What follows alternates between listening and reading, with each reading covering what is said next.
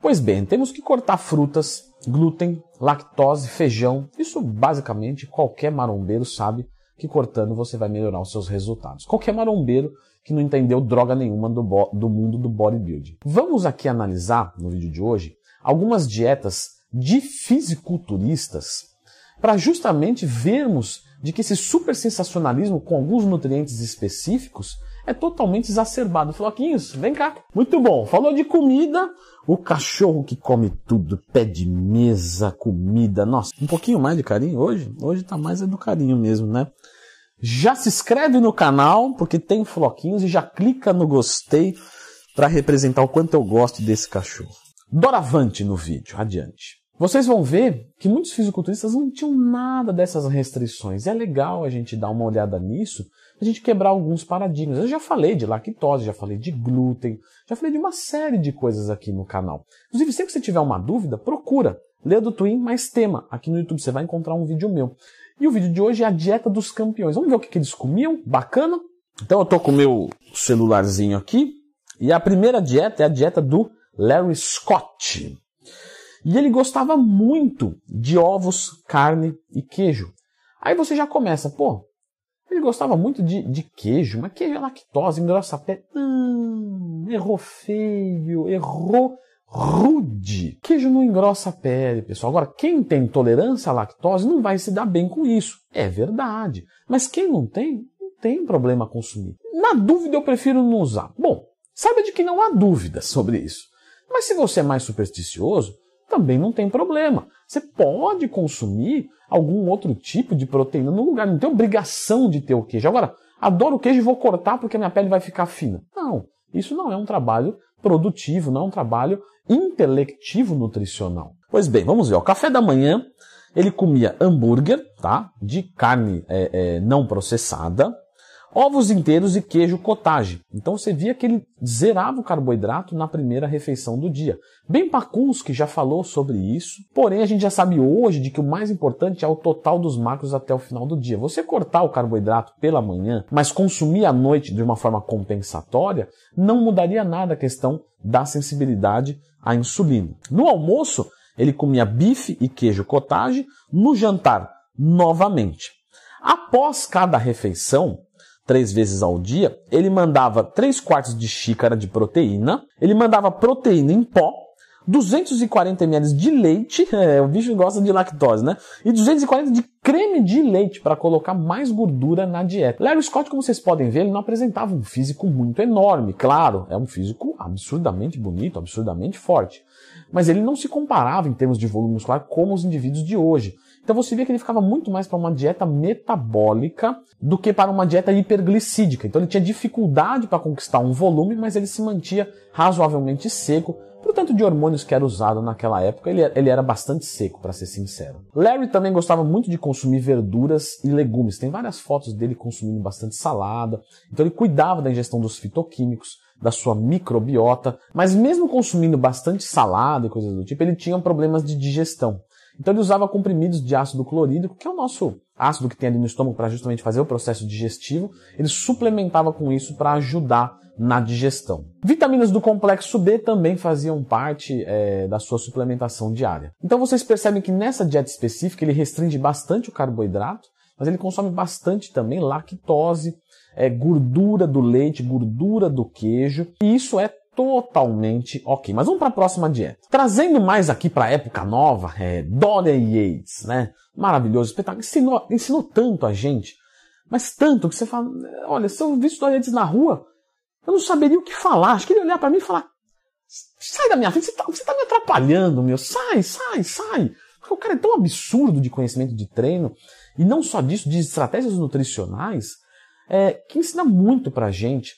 E vamos aqui então analisar é, a dieta dele, o pai do bitelismo, né, foi o cara que cruzou, fez o marco. O pessoal era mais slim, depois ficou mais gigante, que era o, o Levrone, é, é, Ronnie Coleman, entre outros, e ele que fez esse marco, começou nele. Pois bem, no café da manhã ele consumia 10 claras de ovos, então ele tirava as gemas, mas isso não era por causa de colesterol nem nada do tipo, era para evitar o consumo excessivo de gorduras, o que deixaria é, a digestão um pouco mais lenta e tiraria a fome dele. Então a gente mandava só as claras de ovo e junto ele mandava um mingau com uma xícara de aveia, né? farinha ou flocos. Tá? Farinha e flocos básica, tem uma pequena diferença em fibras e tal, mas tanto faz. É, e ele mandava então proteína e carboidrato pela manhã. Você vê que ele manda aveia. Aveia não tem glúten naturalmente falando, porém a aveia tem bastante contaminação, entre aspas, de glúten, porque às vezes usa o mesmo recipiente, o mesmo transporte, mas você vê que não tinha nenhuma preocupação com isso. Duas horas depois ele mandava é, um shake de proteína com aminoácidos. No almoço, né, bastante frango, arroz é, e arroz branco, e batata e batata inglesa. E por que isso? Porque como ele comia muito, né, já que ele trouxe esse negócio do bitelismo, ele automaticamente tinha que consumir as versões de índice glicêmico mais alto para conseguir comer mais, para ter fome mais rápido. Mas mesmo assim ele não deixava de abrir mão dos legumes. Então você pode ver, é, muitas pessoas falam, ah, vou mandar um multivitamínico e já era. Mais ou menos, tá? Porque micronutrientes realmente são importantes, claro, é, mas a gente tem que lembrar que existem fitoquímicos e que existe também a questão de cuidado com, a microbiota através dos pré e probióticos. Então você vê que eles consomem é, laticínios e eles consomem também bastante fibras. Lanche da tarde mais um shake com aminoácidos, então você vê que realmente o processo digestivo dele já estava comprometido, ele usava para dar uma, uma abaixada.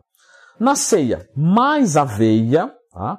e seis ovos inteiros. Percebeu que não tem problema nenhum com a gema, porque justamente Dória Yates deixava as gorduras para consumir mais para o final do dia. Assim ele tinha até o outro dia para fazer o processo digestivo. Muita inteligência. Precisamos de gordura na dieta, mas podemos jogar antes da hora de dormir. Vindo mais adiante, vamos falar, claro, dele, Ronnie Coleman, que veio aí razoavelmente depois do Dorian Yates. Brigou ali com o Levrone no começo, depois o Jay veio e tentou ganhar dele e não deu certo. E aí quando ele se aposentou, o Jay ganhou. E ele falou, se eu tivesse aposentado, Jay não queria ganhar de mim. E é, Jay fala o seguinte, não, ele se aposentou porque sabia que ia perder. E aí eu falei, não, agora é comigo. Aí ele falou, não, agora não vou mais não, deixa quieto isso aí. Pois bem, parece que nunca saberemos com certeza. Mas vamos ver a dieta dele que é o que importa pra gente. Bom, ele começava o seu dia tomando uma suplementação é, de NO2. Sabemos de que isso, né, no, no, caso dele, não tem muita relevância, no nosso caso, quase nenhuma também.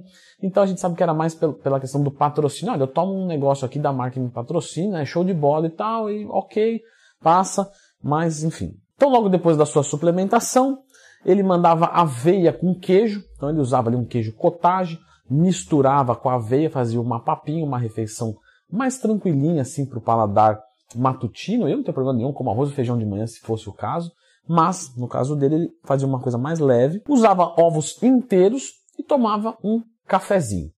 Quando ele estava em bulk, ele costumava usar o café descafeinado, porque o descafeinado, por não ter a cafeína, olha só, Leandro Twin, hoje você está brilhante, hein? Então vem comigo, clica no gostei, se inscreva no canal, porque hoje eu não estou para brincadeira, não.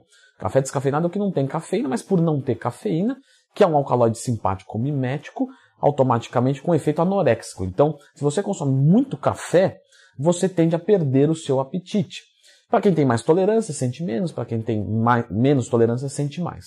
De qualquer forma, no bulk ele usava o descafeinado para justamente não tirar é, o seu apetite. Então era isso o café da manhã dele. E aí ele ia treinar. Depois do seu treinamento, ele mandava uma refeição líquida. Então o Ronnie Coleman falava que após o treinamento ele perdia muito o apetite. Então ele não teria problema nenhum em comer depois do treino se ele conseguisse. Ele automaticamente optava por refeição líquida. Ele precisava de muita caloria porque ele treinava muito pesado. Afinal, ele tinha muito mais de 100 quilos mesmo com um pouco mais de 1,80m. Ele utilizava um hipercalórico, perfeito? Então, mais ou menos ali de 100 a 150 gramas de hipercalórico, que vai pelo menos ter ali as suas 700, 800 calorias. E mandava mais um NO2 para dentro, mas mais pelo efeito do marketing mesmo. Na parte da tarde, onde ele já tinha aliviado um pouco, estava um pouquinho mais beleza, ele mandava bastante frango, perfeito, Mandava feijão vermelho, que não tem nada de especial em relação a outros tipos de feijões, tá? Mas é interessante a gente falar do feijão, por quê? Porque por que, que os bodybuilders não usam muito feijão? Ronnie Coleman usava, mas muito pouco, e principalmente no pré-contest. E isso por causa que o feijão, ele vai ter um processo digestivo muito lento e ele tem muita fibra.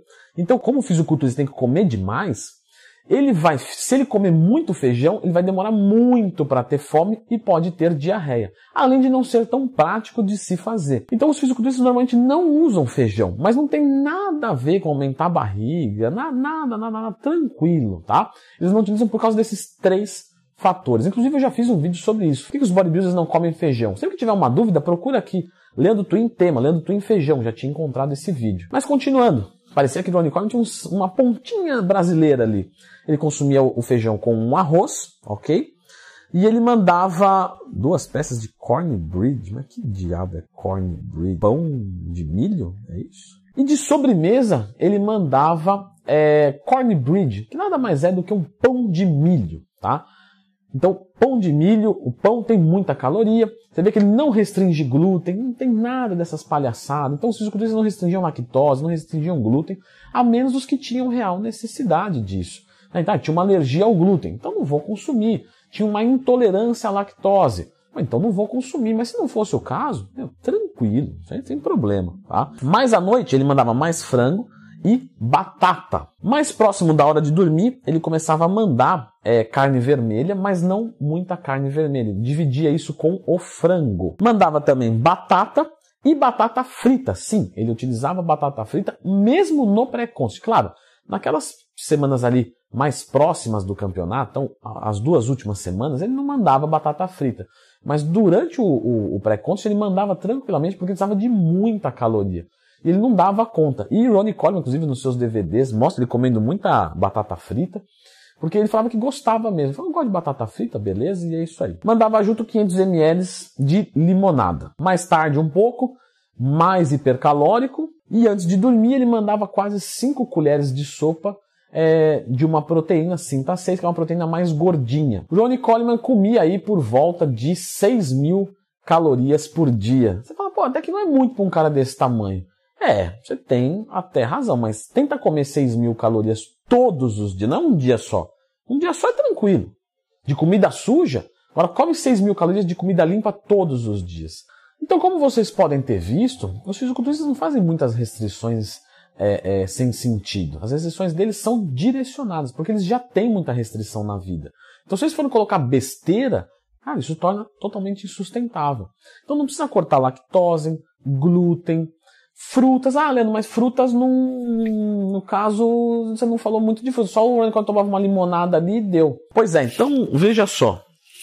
Uh, dieta do Franco Columbo, se não me engano, ele gostava de bastante fruta. Ó, café da manhã do Franco Columbo: três ovos inteiros, então ele não restringia a gema, uma fruta, e um copo grande de suco de laranja. Iogurte, leite, granola e água com suplemento. Então você vê que ele consumia tudo. Consumia glúten, consumia lactose, consumia frutose, consumia gordura na primeira refeição. Cara, tranquilo. Você vai falar, não, mas é porque tomava esteroide anabolizante. Não, não é não. Não é não, não é não. Aí se você falar isso aí, você está sendo injusto com os fisiculturistas.